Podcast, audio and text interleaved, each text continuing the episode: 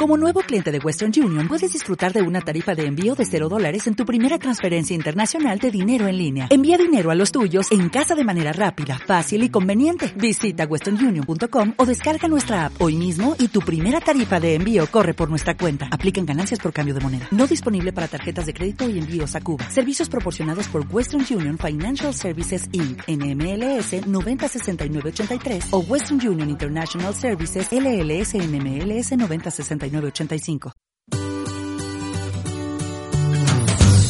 Bienvenido al episodio 4 de Tu Expreso de Salud. Buenos días, tardes o noches, independientemente de la parte del día en la que estés, siempre es buen momento para escuchar un podcast de calidad y más aún si va a aportarte información beneficiosa para tu salud, tu bienestar y tu conocimiento. En primer lugar, me gustaría felicitar a todas las madres que me estéis escuchando, ya que hoy es vuestro día y espero que lo paséis en grande con vuestros familiares y amigos, en este día soleado, al menos en la mayor parte de España. Para los demás, espero que os hayáis currado un buen regalo y os lo paséis fenomenal también. Hoy toca hablar de un tema que me mosquea un poquillo, ya que lo he escuchado multitud de veces y es el hecho de que nuestro cerebro necesite azúcar obligatoriamente para funcionar. Seguro que habéis escuchado esta afirmación en boca de algún amigo, conocido, familiar, llegando incluso a medios de comunicación bastante importantes u organismos de salud, que de salud tienen poco realmente. En primer lugar, vamos a introducir una explicación sencilla, basada en nuestra fisiología y funcionamiento como seres humanos, y en segundo lugar, me he currado una metáfora para que se acabe de entender a las mil maravillas. Pues bien, como ya os habréis imaginado, mi opinión es que esto es totalmente falso, y el principal encargado de introducir y financiar la extensión de esta creencia ha sido la industria alimentaria. Lo que sí es cierto es que en condiciones normales nuestro cerebro utiliza únicamente glucosa, ya que la grasa es incapaz de cruzar la barrera hematoencefálica, que es la que separa básicamente el cerebro de la sangre. También es cierto que la forma más sencilla de obtener glucosa es a partir de hidratos de carbono, bien ingeridos o bien almacenados en forma de glucógeno, entre los cuales se encuentra el azúcar. Por lo tanto, la primera vía de ingesta será la glucosa que esté presente ya en la sangre, y el momento que bajan los niveles, el glucógeno almacenado se transforma en glucosa y restablece los niveles normales en sangre. El azúcar es un hidrato de carbono simple, por lo que se descompone y libera de una forma rápida en la sangre, pudiendo aportar energía y glucosa de una manera inmediata. Hasta aquí todo bien, pero es que el azúcar no es solo glucosa, sino también fructosa, que necesita una metabolización más específica en el hígado para ser reconvertida en glucosa. Pero además del azúcar, podemos obtener glucosa de otras fuentes de hidrato de carbono, como pueden ser las verduras, la fruta, las legumbres, los cereales integrales, los tubérculos o las hortalizas.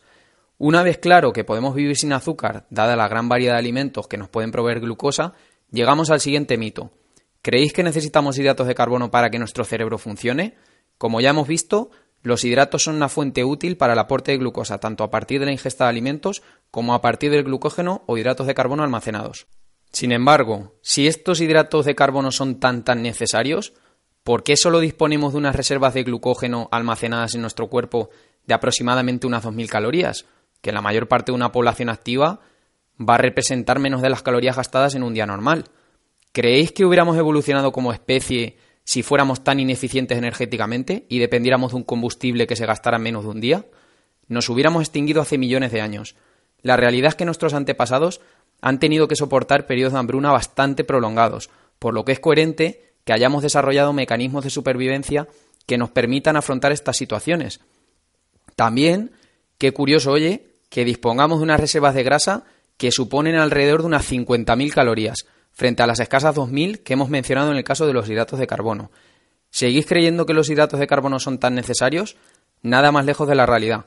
Nuestro cuerpo ha desarrollado un mecanismo de obtención de glucosa con la descomposición de sustratos alternativos a los hidratos de carbono, como pueden ser las grasas y las proteínas. Este proceso se denomina gluconeogénesis. La denominación no es lo importante, o sea que no os preocupéis, sino la comprensión. Yo quiero que comprendáis el proceso, no que os quedéis con el nombre. Pues bien, ya sabemos que no nos morimos si no consumimos en primer lugar azúcar y en segundo lugar hidratos de carbono, ya que podemos obtener glucosa a partir de proteínas y grasas. Sin embargo, ascendemos de nivel de complejidad y nos preguntamos, ¿el cerebro solo funciona con glucosa y depende única y exclusivamente de ella? ¿Qué pensáis? La respuesta es no, ya que existen unos sustratos alternativos a la glucosa denominados cuerpos cetónicos, que no sé si os suenan, que se liberan en la sangre a partir de las grasas, pero a diferencia de estas, sí que pueden cruzar la barrera hematoencefálica y entrar en nuestro cerebro. Acordaros que dije en la primera parte del podcast que las grasas no podían entrar por, esta, por este impedimento que, que producía la barrera hematoencefálica. Si podemos sobrevivir y obtener energía con un sustrato que es procedente de la grasa y como ya hemos dicho antes tenemos reservas para cubrir 50.000 calorías, entenderéis que no pasa absolutamente nada por no darle azúcar a primera hora de la mañana a los niños porque su cerebro lo necesita. Además, refiriéndonos concretamente al cerebro, es curioso que un exceso en el consumo de azúcar esté totalmente relacionado con muchas enfermedades neurodegenerativas, como puede ser el Alzheimer, llegando a, denominarse este incluso como diabetes tipo 3 por algunos colectivos. También es curioso que dietas cetogénicas, basadas en, en un consumo principal de cuerpos cetónicos, se haya relacionado con una mejora de ciertas enfermedades como la demencia, la epilepsia y también el Alzheimer. Las hipótesis explicativas de estas enfermedades van en la línea de que los daños neuronales pueden estar relacionados con una pérdida de capacidad de utilizar glucosa por las neuronas, teniendo menor energía para realizar funciones como reciclar ciertas proteínas dañadas alrededor de las mismas, cuya presencia se ha visto fuertemente relacionada con el Alzheimer y la inflamación de las neuronas. Si solo le damos al cuerpo glucosa y nuestras neuronas han perdido la capacidad de utilizarla, ¿qué es lo que pasa? Bingo, enfermedad neurodegenerativa. De ahí que la hipótesis de una dieta cetogénica esté cobrando tanto auge en la actualidad, dada la, capacidad que tienen las neuronas para utilizar los cuerpos cetónicos como combustible para realizar sus funciones. Tranquilos, que ya haré un podcast para hablar única y exclusivamente de esta dieta, sus beneficios y riesgos, como ya me pedisteis en el día que recogí preguntas.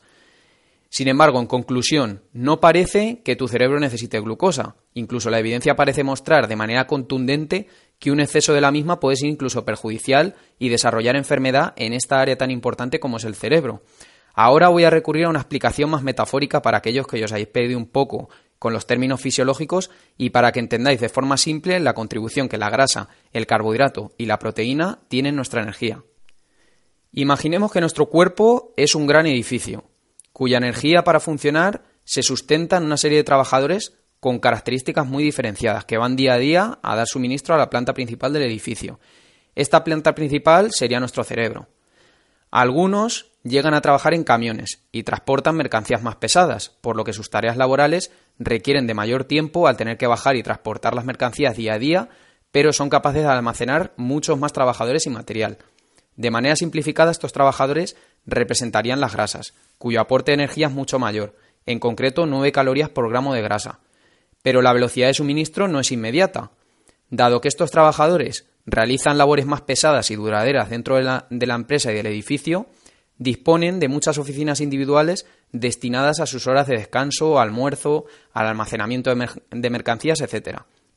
Estas oficinas representarían básicamente las reservas de grasa corporales, las cuales son mucho más abundantes en nuestro cuerpo. Por otro lado, tenemos una serie de trabajadores que llegan al edificio en moto, transportando mercancías muy ligeras, pero muy fáciles de transportar a la planta principal del edificio para aportar energía. Estos trabajadores representarían básicamente los hidratos de carbono, cuyo aporte energético es inmediato, pero no, tan abundante, representando 4 calorías por gramo. Dado que la mercancía que transportan se gasta mucho más rápido, es necesario que estos trabajadores realicen más viajes fuera del edificio a lo largo del día, por lo que no disponen de tantas oficinas como en el caso de los trabajadores que transportan mercancías más pesadas. Por último, tendríamos los altos ejecutivos de la empresa, que llegan al edificio con sus deportivos de gama alta y sin los cuales el edificio se vendría literalmente abajo. Sus funciones residen principalmente en el mantenimiento, en la gestión y en el crecimiento del edificio, cuyas tareas son supervisar de manera diaria las partes dañadas del edificio, repararlas y hacer crecer o renovar aquellas que tengan mayor demanda de trabajo diaria o que estén constantemente rompiéndose. Estos altos ejecutivos representarían las proteínas, cuyas funciones dentro del cuerpo son principalmente estructurales, de reparación de células o fibras musculares dañadas, pudiendo provocar un crecimiento o renovación de algunas de ellas, que representaría básicamente una hipertrofia o un aumento de masa muscular. Como vemos, todos ellos cumplen funciones muy necesarias dentro del edificio. Sin embargo, como en cualquier empresa, pueden surgir imprevistos. Por ejemplo, imaginar que los trabajadores que llegan en moto, los cuales representan el principal aporte de energía normalmente, se retrasan, bien por un atasco, por ausencia de proveedores que aporten mercancía, por algún accidente, etc.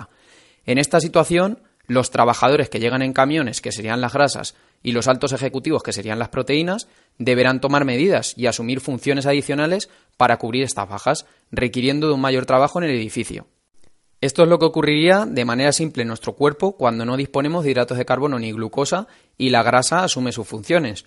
Es obvio que al principio los trabajadores no están acostumbrados a asumir esas funciones y se necesite un periodo de adaptación, pero cuanto más se den estas situaciones, mucho más flexible será el personal de nuestro edificio. Esto en términos técnicos y en términos fisiológicos se denomina flexibilidad metabólica, es decir, la capacidad de usar sustratos distintos en situaciones que exijan más la demanda de unos u otros. En conclusión, si somos excesivamente dependientes de glucosa, nuestro cuerpo perderá la capacidad de utilizar sustratos tan eficientes como la grasa, pudiendo hacer que no aguantemos más de dos horas sin comer y que estemos en una ventana de alimentación constante, comiendo cada vez que se nos presenta la oportunidad y cada vez que veamos algo de comida. Esto además no solo nos hace ineficientes, sino que puede dificultar un proceso de pérdida de grasa, al no tener acostumbrados a nuestros supuestos trabajadores de los camiones a asumir roles principales en el edificio. Además, puede ser perjudicial al no activar ciertas vías de reparación y reciclaje celular promovidas principalmente por el ayuno, que darían lugar, por ejemplo, a una eliminación y a un reciclaje de esas proteínas dañadas que se forman alrededor de las neuronas, y que, como os dije antes, se han asociado a inflamación neuronal y a muchas enfermedades neurodegenerativas como el Alzheimer. Pues bien, hasta aquí el podcast de hoy. Espero que os haya resultado fácil de entender, os haya ayudado también a comprender más cómo funcionamos energéticamente y que nos sirva como introducción al tema de la dieta cetogénica, que trataremos detenidamente más adelante. Un saludo y que paséis una gran semana, chicos.